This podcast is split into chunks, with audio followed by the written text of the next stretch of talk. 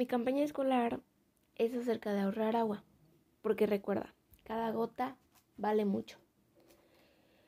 esta es una pequeña campaña para hacer conciencia y no desperdiciar agua, como lo suelen hacer alumnos, profesores, directivos y o personal en las escuelas. Buscamos hacer conciencia para que las personas no desperdicien ni una sola gota de agua, pues en un futuro no muy lejano podremos disfrutarlas de la misma manera que lo estamos haciendo ahora.